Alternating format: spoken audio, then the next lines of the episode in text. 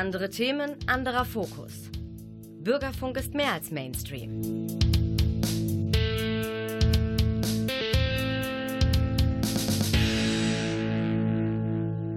Ja, guten Abend, liebe Hörerinnen und Hörer, und herzlich willkommen zu einer weiteren Ausgabe und der letzten Ausgabe von Kurdistan aktuell im Jahre 2018. Wir machen natürlich im nächsten Jahr auch weiter. Wir müssen weitermachen bei den Themen, die uns hier sozusagen auf die Füße fallen.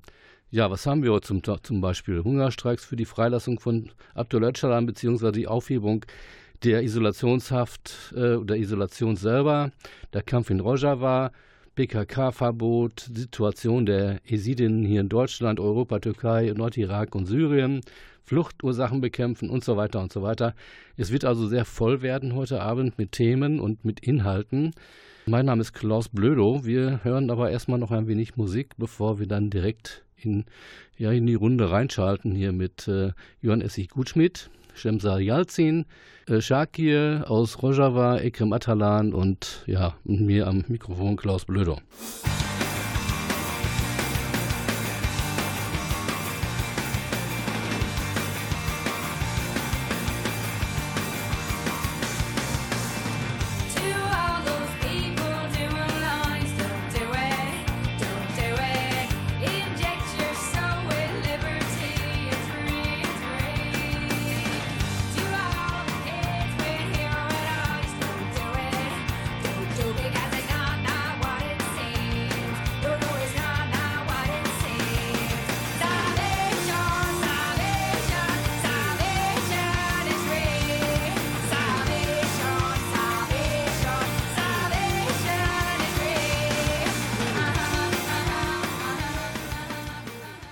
Tja, liebe Hörer, so kurz vor den Feiertagen oder dem fundamentalistischen christlichen Fest hier, äh, auch in Deutschland und in Münster, müssen wir uns nochmal hier bei Kurdistan aktuell mit den Themen befassen, die uns wichtig sind, die wichtig sind für alle Menschen auf dieser Welt.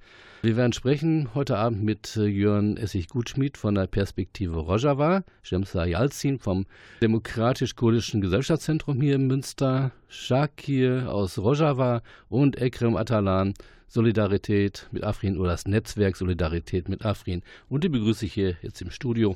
Ich wünsche einen schönen guten Abend. Guten Abend. Guten Abend. Guten Abend. Fangen wir doch mal äh, an mit äh, Jemsa. Was ist das Demokratisch-Kurdische Gesellschaftszentrum? Genau, das ist ein ähm, Verein hier in Münster an der Wolbecker Straße 1. Äh, da treffen sich ähm, äh, Leute, die sich halt mit uns solidarisieren und auch Kurden, Flüchtlinge kommen zu uns. Ähm, wir haben, äh, wir bieten an Folklore-Tänze, Gesänge, äh, Musik und wir machen jeden zweiten Sonntag Frühstück. Ähm, ja, es ist offen für alle, alle Kulturen. Da finden mehrere Sitzungen, Netzwerk für Afrin zum Beispiel statt oder auch jetzt die Seebrücke findet äh, bei uns donnerstags statt. Äh, die sind alle offen für jedermann zugänglich. Gut, und es finden auch politische Diskussionen und Veranstaltungen statt. Auf jeden ja, Fall. Klar. klar. Okay, dann gehen wir weiter zu Jörn Essig-Gutschmied, Perspektive Rojava. Hallo Jörg, äh, Jörn. Hallo Klaus. Nicht Jörg, sondern Jörn. Äh, was ist Perspektive Rojava? Seit wann gibt es das? Perspektive Rojava ist eine äh, Gruppe mit dem Beinamen Solidaritätskomitee Münster.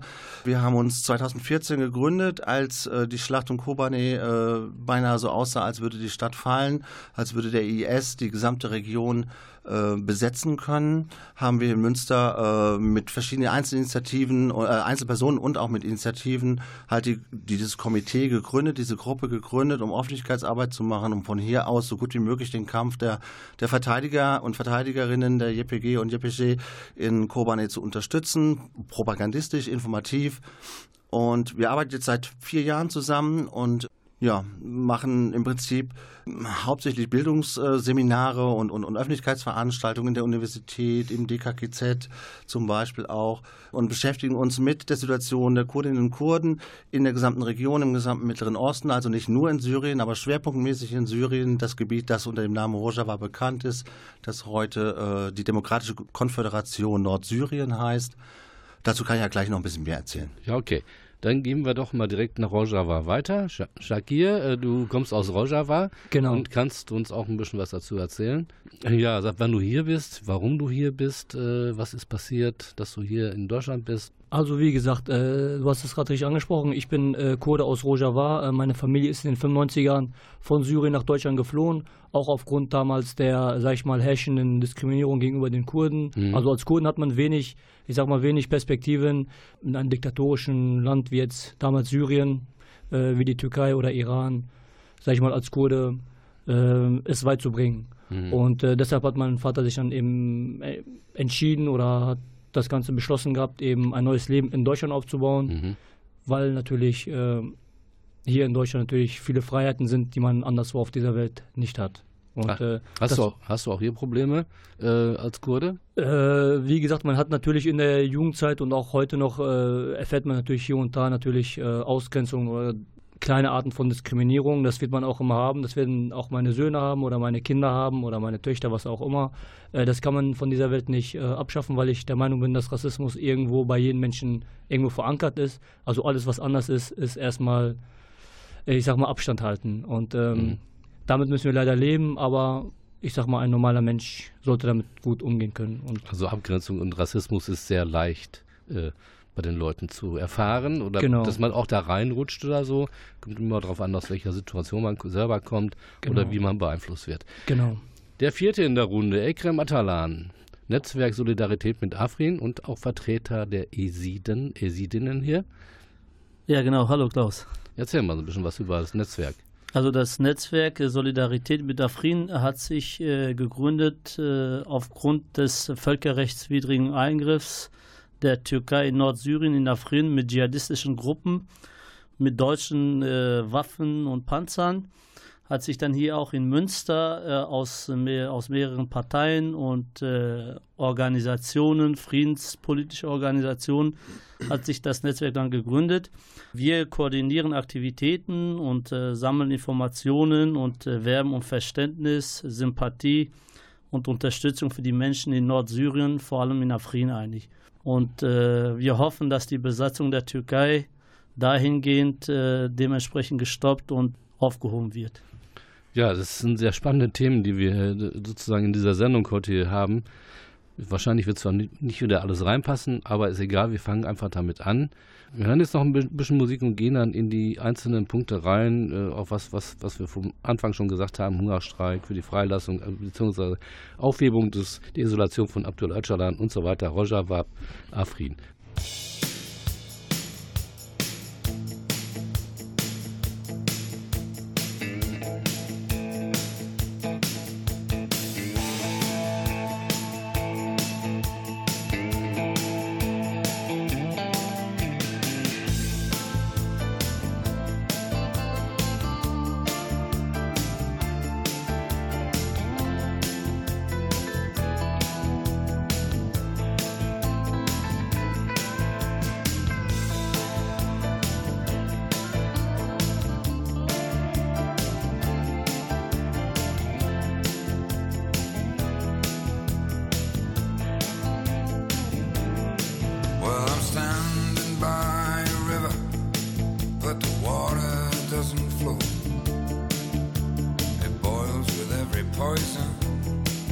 you can think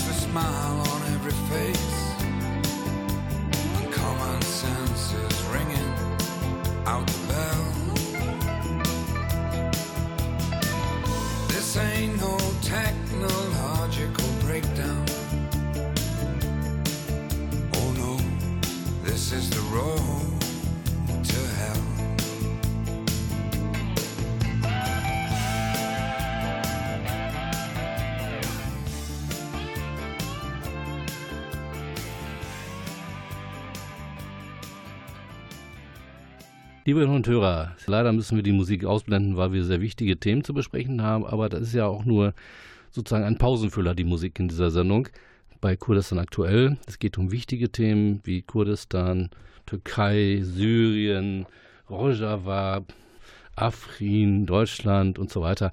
Die Frage ist jetzt, wo fangen wir an? Fangen wir an mit dem Hungerstreiks für die Freilassung von oder für die Aufhebung der Isolation von Abdullah Öcalan? Oder wollen wir erst was über die, ja, die einzelnen Punkte Rojava, äh, Afrin besprechen? Die Frage ist, wie schätzt ihr das ein? Was würdet ihr sagen? Ich würde mit dem Hungerstreik anfangen. Ja, gerne. Und zwar m, befindet sich Leila Güven, das ist die Abgeordnete der HDP, seit 40 Tagen in Hungerstreik. Ähm, sie befindet sich im, Gefängnis äh, zurzeit, so wie viele andere Abgeordnete, die sich in türkischen Gefängnissen ähm, gehalten werden. Und natürlich, sie hat äh, den Hungerstreik angefangen gegen die Isolation für äh, Abdullah Öcalan, weil er seit drei Jahren weder ähm, Anwälte zu Gesicht bekommen hat, noch seine Verwandten. Also keiner weiß, was wirklich mit ihm äh, ist. Und aufgrund dessen äh, ja, haben sie äh, überall angefangen, die Hunger Hungerstreiks äh, zu tun, weil auch immer mehr Leute in Gefängnissen gesteckt werden. Sie haben ähm, zum äh, Solidarisieren auch in äh, allen Städten die Hungerstreiks angefangen und haben mit Leila Güven zusammen da, diesen Hungerstreik gemacht. Und die türkische Regierung äh, ist äh, letztens in mehreren Städten äh, in äh, diesen HDP-Büros einmarschiert und haben diese Frauen, die sich solidarisiert haben mit Leila Güven in Hungerstreik, die getreten sind, wurden wirklich am Boden geschliffen und wurden in, ähm, damit sie die Hungerstreiks beenden. Und man hat auch in den Büros dann alles beschlagnahmt. Also äh, die ganzen Laptops wurden mitgenommen, die ganzen. Und das ist natürlich auch äh, dafür für eine Vorbereitung für die Neuwahlen, weil sie sehen wollten, äh, wer kandidiert äh, demnächst in den neuen Wahlen äh, von den HDP-Abgeordneten. Okay, ähm, das ist natürlich eine, ein Problem in der Türkei. Äh, das gibt es ja schon länger mit diesen brutalen Maßnahmen gegen die Menschen dort. Wie ist denn hier in Deutschland? Also mit Berlin jetzt zum Beispiel. Es geht aber auch weiter über, über die Grenzen Deutschlands hinaus. Also ähm, sie haben sich überall solidarisiert, auch in Köln, in äh, Hannover, mhm. in, also in allen Städten haben sie dann auch die Hungerstreiks hier in Deutschland auch mitgemacht. Und in Straßburg sollen jetzt 18, äh, werden 18 Leute in unbefristeten Hungerstreiks gehen, um das Ganze endlich mal, also so einen Punkt zu setzen. Mhm. Ist ja auch wichtig. Und zwar wo? Kannst du mir das auch sagen? In Straßburg. In Straßburg, ja. Ist das von dem Internationalen Gerichtshof? Genau, das ist ähm, das Europäische Folterkommission. Da vor, vor dem Gebäude wird das stattfinden. Ja. Die sitzen aus weiterhin. Also, es geht ja um die Aufhebung der Isolation. Genau. Ähm, früher war die Forderung nach Freilassung. Genau. Das geht mal Schritt, Schritt zurück. Es wird sowohl als auch natürlich. Es ist sowohl für die Freilassung, aber auch halt, weil äh, jetzt äh, ne, äh, komplette Totalisolation ist. Äh, erstmal natürlich dafür, aber es ja. ist auch für die Freilassung. Es werden überall Demonstrationen auch mhm. für die Freilassung äh, sind ja auch zustatten gegangen. Wie lange ist jetzt Abdullah Öcalan äh, inhaftiert auf der Insel Imrali? Seit 1999 ist er. Äh, also schon verdammt lange. Ja. Gut, es gibt noch gefang politische Gefangene auf dieser Welt, die sind noch länger im Knast, aber es geht jetzt hier um Abdel Öcalan, es geht um Kurdistan, es geht um Afrin, es geht um Rojava. So, der Kampf um, in Rojava geht weiter und es gibt auch weiterhin Solidarität. Was passiert in Rojava gerade? Soll, soll ich? Ja. ja gerne. Also ähm, man muss vielleicht erstmal von vorne anfangen. Rojava ist äh, der kurdische Begriff für Westkurdistan oder für Westen, also es ist die westliche Siedlungsgebiete, der kurdischen Siedlungsgebiete, äh, vereinfacht gesagt das, was an Kurdistan auf syrisch-nationalem Boden äh, stattfindet, also da, da, wo kurdische Siedlungsgebiete in Syrien eben sind. Äh, 2012 im Zuge des arabischen Frühlings und des Aufstandes äh, der arabischen Bevölkerung gegen Assad haben sich mehrere Städte mit ihrem Umland zu Kantonen gegründet. Das sind das eben erwähnte Afrin, das ganz im Westen ist. In der Mitte Kobani haben wir eben auch schon mal erwähnt und ganz rechts Kamischlu, Kamischli, das ist immer eine Frage, wie man es mhm. ausspricht, als Kanton. Diese drei haben sich zusammengeschlossen, haben ihre Unabhängigkeit erklärt, haben sich als Föderation gegründet auf einer äh, sehr basisdemokratischen Basis, klingt jetzt komisch, ähm, was sehr ungewöhnlich ist, weil rundherum sind Diktaturen, sind autoritäre Staatssysteme und äh, das ist ein wirklich ganz 180 Grad verdrehtes Gesellschaftssystem mit mit grundlegenden Menschenrechten, die garantiert werden in einem Gesellschaftsvertrag, den die Kantone damals äh, zusammen entworfen haben, wo also auch die arabische, die jesidische, die turkmenische und natürlich die äh, kurdische Bevölkerungsmehrheit äh, versucht haben, einen gleichberechtigten äh, gesellschaftlichen Modus zu finden, wie man alle Ethnien, wie, man alle Kulturen zusammen politisch repräsentieren kann. Dazu kommt natürlich auch, äh, dass innerhalb der Gesellschaften es unterschiedliche äh, Gruppen gibt. Also ich sag mal Frauen, Jugendliche, andere, ähm, auch Wirtschaftsinstitutionen und so weiter. Und alles wird über so ein Proportsystem dort geregelt. Und ganz wichtig ist aber wirklich die, äh, die Rolle der Frauen, möchte ich nochmal erwähnen, dass äh, man von vornherein gesagt hat, also das ist so eine wichtige Bevölkerungsgruppe, die so dermaßen viel Unterdrückung im Patriarchat erfahren hat, dass man ihr äh, auf jeden Fall die Gleichberechtigung schon auch in den Ämtern sozusagen äh, von vornherein mitgeben muss. Das heißt, alle Vorsitzenden, nennenswerten ähm, Vorstände von Komitees, äh, von Parteien, von Regionalorganisationen sind immer paritätisch mit einem Mann und einer Frau mhm. besetzt. Mhm. Äh, Zwischenfrage. Es gibt ja äh, seit einiger Zeit auch Frauen-Guerilla-Einheiten genau. und Frauenarmee, wo die Frauen sich selber organisieren. Ja äh, das, was durch die Entwicklung entstanden ist, sozusagen. Ne? Über, ich sag mal, von der PKK bis hin irgendwie bis nach Afrin. Nicht, dass ich jetzt irgendwie PKK nach Afrin holen wollte, aber das sind eigenständige politische Organisationen. Also wenn ich das richtig weiß, äh, es gibt äh, eine Organisation, die nennt sich TEFDEM, das heißt Bewegung für eine demokratische Bevölkerung. Ich hoffe, ich sage das richtig, wenn ich das übersetze. Ich kann das nicht auf Kurdisch sagen. Und äh, die organisiert natürlich auch die verschiedenen Sparten. Zudem gibt es verschiedene politische Parteien und es gibt die Selbstverteidigungsorganisationen. Das sind einmal die gemischten äh, die sogenannten Volksverteidigungseinheiten. Mhm. Und dann gibt es nochmal eine eigenständige Frauenorganisation in diesen, nicht in diesen, sondern parallel dazu, die sich natürlich miteinander verständigen und koordinieren, ganz klar, aber die erstmal eine eigene Struktur haben. Das sind die sogenannten Frauenverteidigungseinheiten. Und ähm, das war für uns schon auch sehr beeindruckend, als man den Kobane gesehen hat mit diesem Märchen, dass Islamisten äh, nicht in den Himmel kommen, wenn sie von der Frau erschossen werden. Das ist ja Unsinn, aber es wurde so ein bisschen über die Medien kolportiert und diese Frauen wurden so ein bisschen auch so als Superstars irgendwie in unseren Medien dargestellt. Aber tatsächlich machen sie ja auch viel mehr, als nur äh, sich militärisch zu verteidigen. Sie verteidigen sich auch politisch. Es gibt Frauenzentren, die gegründet werden. Es gibt Kommunen, ganze Kommunen, die nur, wo nur Frauen bestimmen, äh, was Frauenangelegenheiten Angelegenheiten betrifft. Ich könnte jetzt noch Romane erzählen. Ja, natürlich. Aber langweilen. Das, das, würde aber, das würde natürlich Das Gleiche gibt es ja auch mit ne? der Jugend ja. ne? und mit anderen, mit, mit äh, der ökonomischen Struktur, also alles, was an Kooperativen und Landwirtschaft, viel Landwirtschaft äh, an Kooperativen da stattfindet, das hat seine eigene politische Struktur und es kommt alles dann zusammen im, am Ende im Volksrat von Westkurdistan. Das ist hm. so die oberste Ebene. Das aber eigentlich muss man noch mal kurz weiter erzählen, um das ja. Ganze irgendwie auch auf, auf eine interkulturelle Basis zu stellen, sagt man heute ja auch nicht mehr Rojava, sondern die nennen sich, das Gebilde nennt sich Demokratische Konföderation Nordsyrien, mhm. um auch die äh, großen, weitenteils arabisch besiedelten Gebiete, die jetzt gegen die IS unter einem hohen Blutzoll, das muss man ganz klar mhm. sagen. Also die JPG und JPG-Kämpferinnen haben ein unglaublich hohen äh, Blutzoll gezahlt dafür, dass der IS in dieser Region verschwindend ist im Moment. Es gibt noch zwei, drei kleine Zentren. Äh, Hajin, ich habe immer ein bisschen Schwierigkeiten mit den, mit den Aussprachen und der ist so, äh, wo es noch äh, IS-Zentren sind. Aber da wird im Moment, solange es äh, keine Intervention von Norden, von der Türkei gibt, die sehr, sehr, sehr akut gerade ist, wo ich auch wirklich gleich nochmal einen Satz zu sagen muss. Aber ich weiß, es andere gibt, zu Wort kommen es gibt eine ganze Menge zu sagen.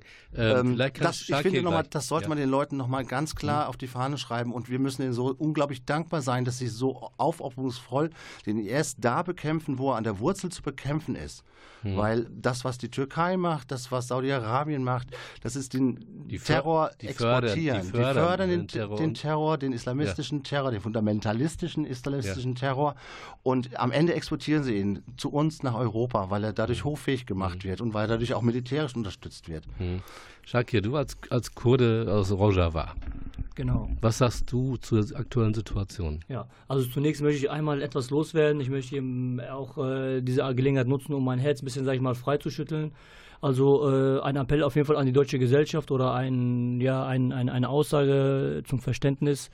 Die deutsche Gesellschaft muss auf jeden Fall wissen, dass auch unsere Regierung oder die deutsche Bundesregierung auch hier sich gerade selbst in die Ecke drängt. Ich sage auch äh, hier äh, ausdrücklich selbst in die Ecke drängt.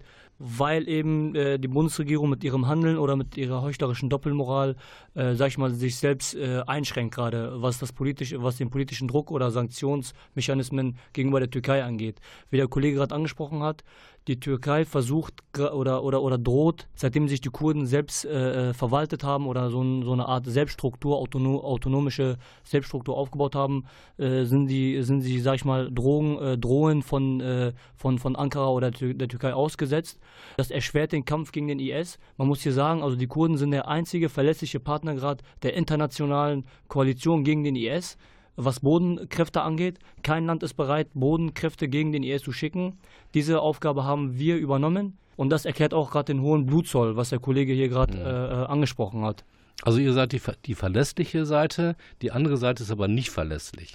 Wenn ich mir das so angucke, irgendwie in den Nachrichten, in den Meldungen, in den Informationen, die ich bekomme, dreht sich immer wieder alles weg von den Kurdinnen und Kurden, wenn sie nicht mehr gebraucht werden oder wenn sie ihr, ihr, ihre Arbeit gemacht haben. Dann werden sie wieder zu Feinden. Genau, also und hier wird auch, sag ich mal, äh, ähm, ja, auch wieder Doppelmoral äh, äh, vollzogen. Es, es, es, wird unterschieden zwischen gut, äh, guten und schlechten Kurden. Die Kurden, äh, die gut bezeichnet werden oder den Titel als gute Kurden bekommen, das sind die Kurden, die, sage ich mal, als Handlanger der Türkei, äh, sag ich mal, in Nordkurdistan, also in dem kurdischen Gebiet in, in, in Irak handeln, äh, weil die Türkei, sage ich mal, eben ja, sich auf diese in Anführungsstrichen Kurden verlassen kann, weil sie eben ihre Interessen dort mit denen lenken kann und auch mhm. äh, spielen kann. Und die Kurden, sag ich mal, die auf ihr Recht pochen, auf ihr kurdisches Dasein, wir sind das größte Volk auf dieser Welt ohne eigenen Staat, äh, diese Kurden werden eben als schlecht äh, dargestellt, auch ähm, was man jetzt auch zurzeit sieht äh, in Syrien, also die die die YPG oder die Volks äh, äh die Verteidigungseinheiten, ja, genau. genau. die werden eben von Ankara kriminalisiert. Ähm, man, man versucht gerade die Amerikaner von, den, äh, von der JPG zu distanzieren oder einen Bruch zu erreichen, äh, weil die Türkei wieder den neo-osmanischen ja, Forderungen nachgehen möchte und das Staatsgebilde eben erweitern möchte. Ja, die Kurden sind da eben ein, mhm. eine leichte Beute, sage ja, ich mal. Ich möchte jetzt mal diese, diese kleinen Runde, wir genau. machen gleich mit Ekrem gleich im nächsten Teil weiter, fangen wir mit an. Ich möchte nur eins, eins erwähnen, ich habe gerade gesagt, die Kurden an sich, äh, aber es sind ja nicht nur Kurden, die in den diesen sogenannten befreiten Gebieten, also ich sag mal befreite oder äh, wie hast du das genannt vorhin? Ja, befreite Gebiete. Ne? Eine Konföderation halt, ne?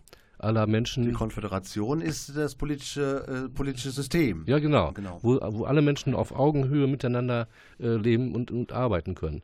Äh, das nochmal, da sind ja, das, wie gesagt, das sind nicht nur Kurden, das sind auch Araber, äh, religiöse Menschen und so weiter. Turkmen, Assyrer. Alles, alles, was vor Ort ist. Genau, die ne? ganze Bandbreite. Ja, genau. genau. Das wollte ich nur noch mal, genau. noch mal klarstellen. Genau, und das muss man sich, wie der Kollege auch schon gerade so schön erwähnt hat, das muss man sich äh, mal ja, vor den Augen halten. Also, auf der Zunge zergehen lassen. Genau, ja. also äh, in diese, auf diesem syrischen Gebiet, wo die Kurden sich, sag ich mal, selbst verteidigt haben oder den IS zurückgedrängt haben und sich zurzeit gerade selbst verwalten, also ein eigenes Autonomiegebilde äh, sag ich mal, äh, erschaffen haben. Äh, in diesem Gebiet leben wirklich alle Nationen, Religionen, Ethnien friedlich zusammen. Und ja. das wird gerade von der Türkei bedroht. Ein NATO-Partner, auch ein äh, enger wirtschaftlicher Partner der Bundesregierung. Und äh, das, äh, das, jetzt komme ich wieder zum, zum Anfang meiner Aussage. die deutsche Gesellschaft muss wissen oder ähm, muss sich vor Augen halten, dass unsere Regierung sich mitverantwortlich macht, indem es keinen politischen Druck ausübt auf, die, auf, auf, auf das türkische Regime. Und weiterhin Waffen liefert. Genau. Ich wollte ihm ganz kurz noch ähm, zu den guten Kurden was sagen. Ganz kurz bitte. Ich muss dann gleich Musik einspielen, weil sonst kommen wir gleich nicht zu der nächsten Runde. Die den IS gewähren lassen haben im Shingal-Gebirge ja. zum Beispiel.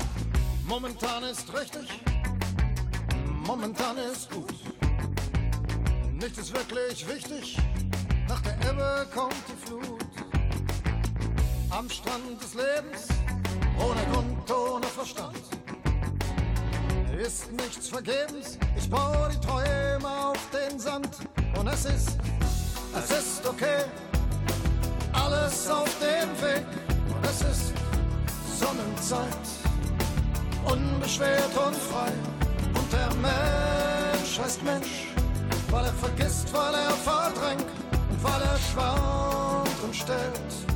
weil er wärmt, wenn er erzählt und weil er lacht, weil er lebt, du fehlst.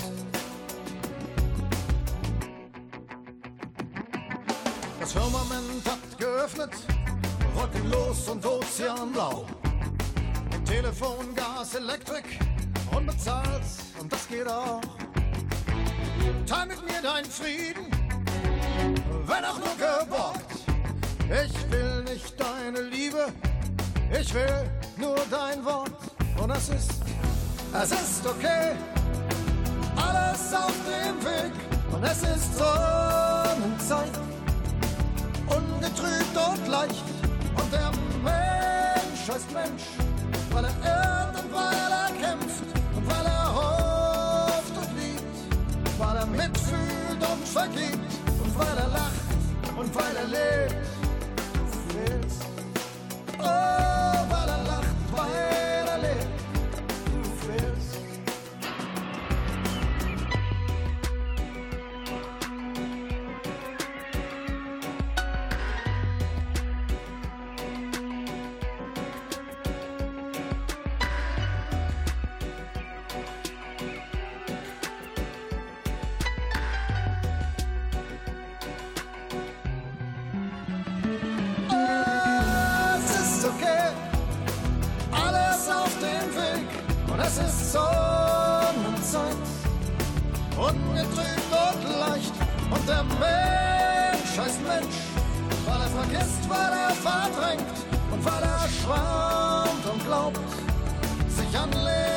vertraut und weil er lacht und weil er lebt, du fehlst. Oh, es ist schon okay. Es tut gleichmäßig weh, es ist Sonnenzeit, ohne Plan, ohne Geleit. Der Mensch heißt Mensch, weil er erinnert, weil er kämpft und weil er hofft und liebt, weil er mitfühlt und vergibt und weil er lacht weil er lebt. Du fehlst, oh, weil er lacht und weil er lebt. Du fehlst.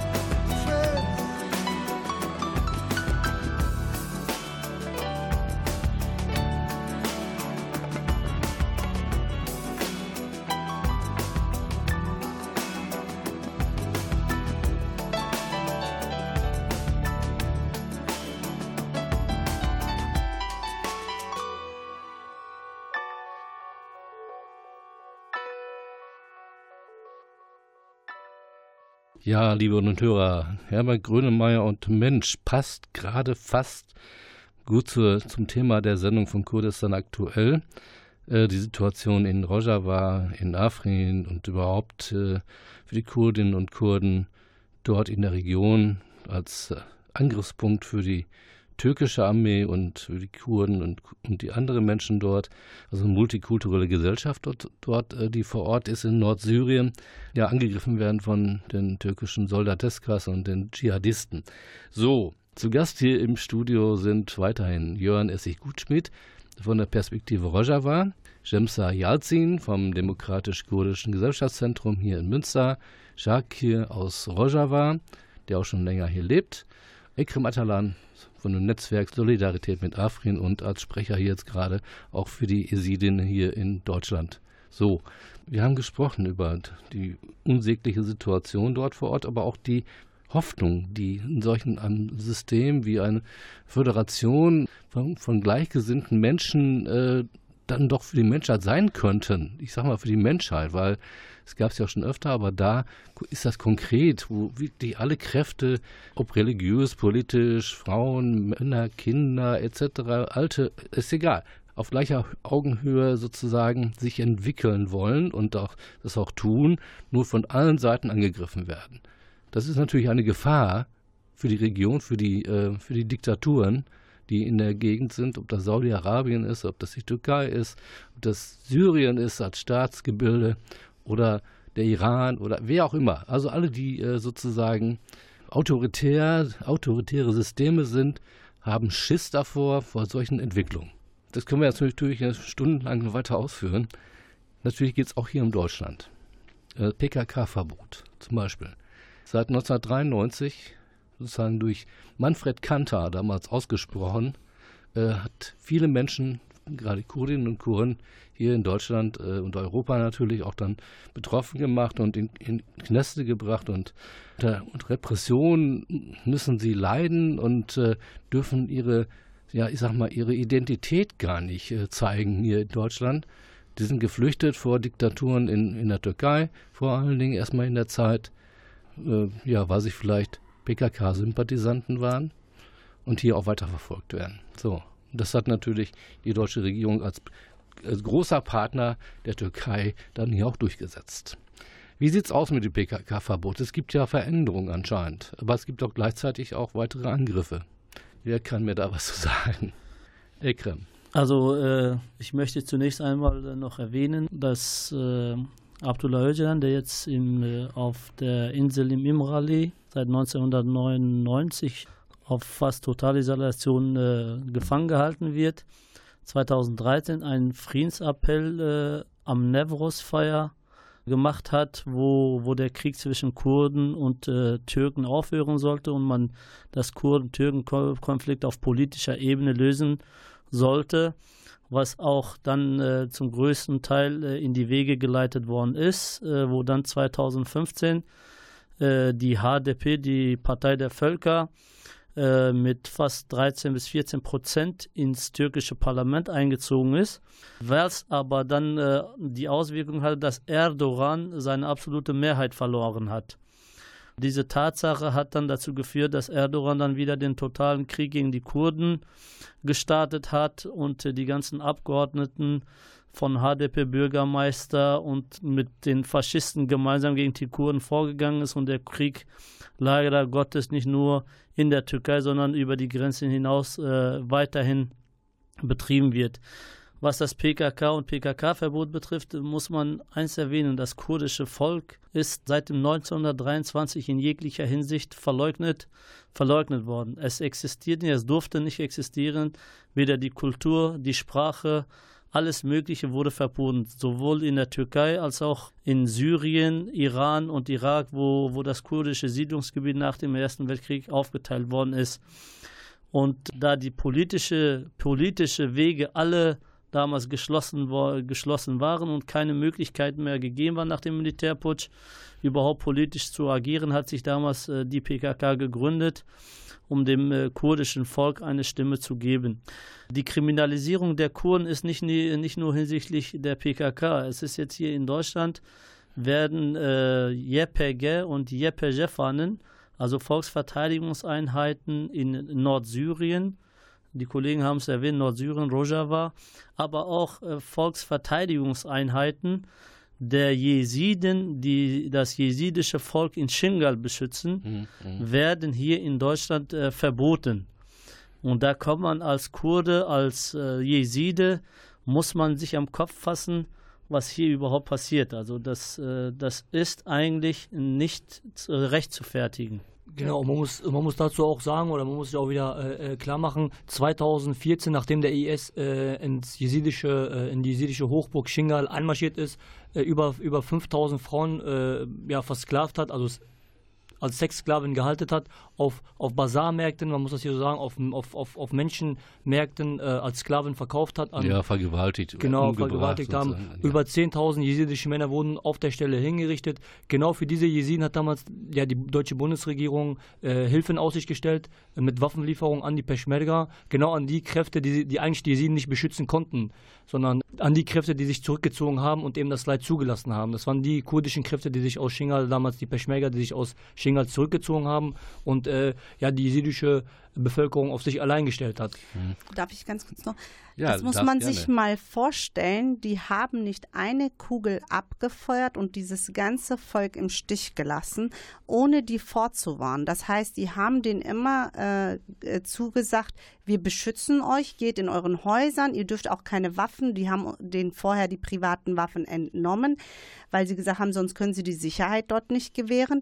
Und haben sie, äh, haben sie dann mitten in der Nacht, sind sie abgerückt, ohne eine Kugel abgeschossen zu haben, sind abgerückt und den IS gewährt, in Shingal einzumarschieren und diesen ganzen Völkermord zu begehen. Und genau die Gruppe, die jetzt hier als, Terror als Terroristen abgestempelt wird und kriminalisiert wird, auch von der deutschen Bundesregierung, von der Türkei, das war eben die PKK. Wenn die PKK nicht damals nicht wäre und auch die JPG, die haben damals zusammengearbeitet in Shingal für die Jesiden, äh, die werden genau heute kriminalisiert, Symbole werden verboten, äh, es werden Strafverfahren gegen, gegen das äh, äh, Mitnehmen oder Mittragen an Demonstrationen von diesen Parteien. Diese Parteien werden kriminalisiert und das ist das Paradoxe an dieser Geschichte. Da hätte ich auch gerne noch mal was gesagt. Und zwar sind sie äh, zehn Tage mussten sie ausharren in dem Gebirge, wo alles nur Stein, ohne Wasser, ohne Essen. Und die einzigen Kräfte waren dann die PKK, die HPG, äh, die angerückt sind, Korridore ge äh, geöffnet haben und dieses Volk äh, vor dem Auslöschen wirklich äh, gerettet haben, die kurz vor dem Tod standen, äh, dass sie aus Syrien einmarschiert sind, aus allen Regionen sind sie dort einmarschiert und haben diese Menschen ähm, versucht zu wiederzubeleben, getragen, teilweise, weil sie sehr schwer verletzt waren. Und ähm, das muss man sich auch mal vor Augen.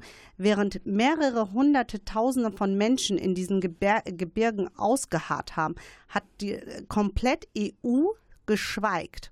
Das heißt, sie haben zugelassen, dass eine Minderheit der Religionen, äh, obwohl sie wussten, dass sie kurz vorm, ähm, ja, ein Völkermord dort stattfindet, keiner hat ja irgendwas getan. Erst nach zehn Tagen, als die PKK angerückt hat und sowieso dort unterstützt hat, ist dann Amerika gekommen und hat dann mit Essen und Wasser aus äh, ganz oben herab den äh, Leuten Ja, und zugeworfen. dann, sch- dann schreiben sich wir alle auf die Fahnen, wir haben sie gerettet oder so. genau. Na, ähm, ich will mal den Bogen wieder zurückfinden, irgendwie nach Deutschland. Weil es wird ja immer behauptet, äh, auch von der Politik hier, von der Bundesregierung, man müsste Fluchtursachen bekämpfen. Aber wenn ich mir in, die Vergangenheit gucke, äh, das, was die türkische, was das türkische Regime da veranstaltet, eine Vertreibung von Menschen, Hunderttausende von Menschen in, in, innerhalb der türkischen Grenzen, also in, in Nordkurdistan, wie man es so schön sagt, oder Südost-Türkei, da fin- findet ja auch ständig ein Krieg statt und Vertreibung. Und äh, wo sollen die Leute alle hin? Und äh, wenn die dann hier hinkommen, was ist denn dann? Ne? 100.000 auf der Flucht oder mittlerweile 260 Millionen Menschen irgendwie auf der ganzen Welt auf der Flucht. Ich würde ganz gerne darauf mal kurz antworten. Wir sehen uns mal das Beispiel von Afrin an. Dieser Kanton von Rojava, der ganz im Westen ist, Ja. der isoliert war, der keinen äh, Korridor hatte zu den anderen beiden Kantonen, wo sechs Jahre lang während eines brutalen syrischen Bürgerkrieges wirklich Frieden herrschte. Frieden herrschte, der gesichert wurde mit JPG-Einheiten nach außen hin zu den Grenzen, aber in, innen drin eine sowohl politisch wie auch wirtschaftliche äh, Aufschwungskonjunktur stattgefunden hat. Dieser Kanton, ungefähr ursprünglich von 500.000 Menschen belebt, bewohnt, hat während dieses Krieges, weil es so ein, ein Kleinod der Sicherheit war, nochmal weitere 500.000 Flüchtlinge aus Syrien aufgenommen, Binnenflüchtlinge. Das heißt eins zu eins. Wir beschweren uns hier in Deutschland, wenn wir zwei Prozent Ausländer haben, Asylbewerber haben. ja. Ja, Äh, das sind 100 Prozent gewesen. So, Ja. dieses Afrin wird im Januar diesen Jahres, am 20. Januar, von einer NATO-Armee überfallen. Das muss man mal klar sagen. Im Gepäck mit Dschihadisten, die vorher den Völkermord in Schengal vorangetrieben ja, haben. Die ja. gleichen Menschen umgeflaggt als äh, jetzt nationale syrische Armee, so heißt das, äh, heißen diese ähm, Al-Nusra-Ableger und Al-Qaida-Ableger, die da im Und- Gepäck und- der türkischen Soldaten kommen So, sogenannte Weißhelme. vertreiben, vertreiben dort einen Großteil der angestammten Bevölkerung zu einem sehr, sehr großen Teil, äh, ich kann keine Prozentzahlen, Kurden und Kurdinnen, Jesiden und Jesidinnen, mhm. siedeln dort fundamentalistische Araber an, eben diese Dschihadisten, die sie mitnehmen, werden dort angesiedelt, um diese gesamte Bevölkerungsstruktur äh, durcheinander zu bringen, äh, umzu, umzuwerfen und gleichzeitig die, die ihr Land nicht verlassen. Man muss nur ein bisschen offen äh, alternative Medien sich anschauen. Es gibt grauenhafte Folterberichte von, von Menschen, Verschleppungen gegen Lösegeld. Das ist ein barbarisches System, was dort unter den Augen der Türkei installiert wurde, mhm. wo dschihadistische Kleinfürsten Augen, und Clanchefs. Ja, ja, das ja? ist ja dann der nächste ja, Schritt. Ja. Unter den Augen der EU und unter den Augen der NATO, unterstützt mit Waffen aus Deutschland, mhm. äh, ob das der Leopardpanzer ist ist oder ob das Kleinfahrzeuge von Mercedes sind, ob das Heckler- und Kochgewehre sind. Das macht Riesenreibach in unserem schönen Deutschland. Das ist unser Wohlstand ja. und der wird auf deren Köpfen sozusagen verballert. Und es geht ja noch weiter. Der Heckler, ähm, ähm, Rheinmetall versucht äh, jetzt, um, um, um das bisschen, was es an Waffenkontrollen in Deutschland gibt, noch zu umgehen, versuchen sie, ähnlich wie sie es mit Südafrika gemacht haben und wie sie es auch äh, in Bezug auf die Exporte nach Saudi-Arabien, die aus, aus, Sizilien, äh, aus Sardinien kommen, äh, versucht in der Türkei eine Waffenschmiede aufzubauen, ja. die dann jenseits von deutschen Exportbestimmungen, die ja nicht so dolle sind, aber immerhin sind, noch weitere Rüstungsexportgüter in diesen blutigen Krieg, in die Zerstörung eines, eines demokratischen und, und auf Menschenrechten basierenden Gesellschaftsmodells äh, zu investieren. Alles für unseren Wohlstand, für unseren NATO-Partner Türkei. Und in unser aller Verantwortung. Und ich als, als, als Bundesbürger ja. äh, stehe hier und, und, und trage letztendlich die Verantwortung dafür, ja. ganz genau. Auch die Steuergelder. Okay, das war schon fast ein wichtiges, ein gutes Schlusswort weil die Sendung geht jetzt langsam dem Ende entgegen. Leider, das muss man einfach sagen, wir haben leider nicht mehr Sendezeit. Ich hätte noch ein paar äh, Fra äh, eine Frage an euch. Äh, an wen können sich Menschen wenden, äh, wenn sie sich informieren möchten über die Situation, wenn sie sich solidarisieren möchten, wenn sie sagen, okay, wir müssen die Menschen dort und auch hier unterstützen und äh, uns mit denen zusammensetzen? Also wir vom Netzwerk Solidarität mit Afrin, äh, da können, kann jeder und jede sich immer montags ab 18 Uhr beim Demokratisch-Kurdischen Gesellschaftszentrum an der Wolbecker Straße 1 wenden, uns austauschen, über die Situation informieren, aktuellen Situationen und jederzeit und jeder ist willkommen da. Mhm. Wir haben auch eine Facebook-Seite auf DKGZ-Seite, äh, da kann man uns auf Facebook anschreiben und wir antworten dann auch darauf. Und wenn man kein Facebook hat, wie man das nicht will? Wolbecker Straße 1, Münster. Ist dann da jemand äh, ganzen Tag da oder? Da ist äh, immer ein Ansprechpartner da, der äh, dann auch äh, zuweist auf diejenigen, die dann äh, da die Verantwortung tragen. Hm. Wie ist es mit der Perspektive Rojava? Wir treffen uns äh, wöchentlich mittwochs um 18 Uhr im Institut für Theologie und Politik. Das ist an der Friedrich-Ebert-Straße 7. Jeder und jede sind herzlich willkommen, die sich irgendwie einmischen möchten, die Beitrag, die, die Vorschläge haben, die irgendwas mhm. beizutragen haben, die vielleicht auch einfach nur neugierig sind. Aber wir sind auch viel in der Stadt unterwegs. Wir sind bei Demonstrationen ansprechbar. Wir haben gerade eine Broschüre gemacht, in der sehr viele Basisinformationen drinstehen. Die ist kostenlos zu kriegen. Man muss sich nur ein bisschen umhören. Gibt es Informationen äh, im Internet über euch? Es gibt eine Homepage, es gibt Facebook, manchmal wird auch getwittert bei also uns. Perspektive Rojava zum Beispiel, ne? Perspektive Rojava. Und die Homepage ist nicht immer ganz so top aktuell, ja, aber weiß, da ist zumindest ein Kontakt drin. Ja, ja, okay. Spendenkonto drin und so weiter. Ich kann auch nur noch mal aufrufen, unterstützt die Freiheitsbewegung in Kurdistan, spendet für Medico International, die Nothilfe für Afrin haben. Ja. Äh, es gibt so viele Kampagnen, man muss nur mal ein bisschen gucken, eine Schule für Kobane oder eine Kampagne von Internationalistinnen in der Nähe von Kamischlo, die sich nennt Make Rojava Green Again, die ein ökologisches Projekt dort aufbauen. Ja. Es gibt so viele Möglichkeiten, okay. es zu unterstützen. Habt ihr das verlinkt, sowas, auf der Homepage? Zum Teil. Ja, okay. Mhm. Wunderbar. Shakir, du wolltest noch was sagen. Genau, ein Appell noch an die deutsche Gesellschaft oder an die deutsche Jugend, eher gesagt. Deutschland besteht, äh, die Welt besteht nicht nur aus Deutschland, sondern äh, es gibt auch noch äh, viel ja. mehr auf dieser Welt und äh, auf jeden Fall aktuelle Nachrichten anschauen und äh, politische Ereignisse auf dieser Welt verfolgen, um zu wissen, was passiert auch um mich herum, mhm. um auch überhaupt immer auf den aktuellsten Stand zu sein. Von mir vielleicht noch ein Tipp: ANF Deutsch da gibt es die aktuelle Informationen über die aktuellsten Geschichten, die dort passieren und aber auch die Hintergründe. So, ich gebe euch noch die Möglichkeit. Wünsche, sag mal, für dieses Weihnachten, beziehungsweise man wünscht sich ja immer was, ne? oder fürs neue Jahr, für 2019. Also mir liegt noch was auf dem Herzen, das würde Ja, ich das gerne ich- noch sagen. Ich, ich weiß, ich, die kann, mir, kann, kann mir das vorstellen, aber die ist leider nicht mehr da. Ja. Oder ein Satz dazu. Genau, wir hatten nämlich am Donnerstag nämlich ähm, äh, Spontandemonstration Ja, hier in okay. Münster, weil man aktuell in Mahmur einmarsch, also bombardiert hat und im Mhm. Schingal Mhm. auf die Flüchtlingslager bombardiert hat. Und man muss sich ähm, in Von der Münster, Türkei. genau von der Türkei. Und die deutschen Polizisten, also die Verantwortlichen, die, äh, die haben uns wirklich alle jeglichen Flaggen verboten hier in Münster. Das heißt, die YPG war verboten, die YPG war verboten, die Yebesche der jesidischen Einheiten waren verboten, PYD war verboten. Wir durften nur noch grün, rot, gelb zeigen. Und das ähm, hat mich echt empört, also wirklich Ja, verstehen. wütend gemacht, dass man in Deutschland dann äh, diese Politik äh, von der Türkei hier hinträgt. Mhm. Da fange ich doch mal direkt bei dir an mit den Wünschen. Genau, ich wünsche mir den Frieden.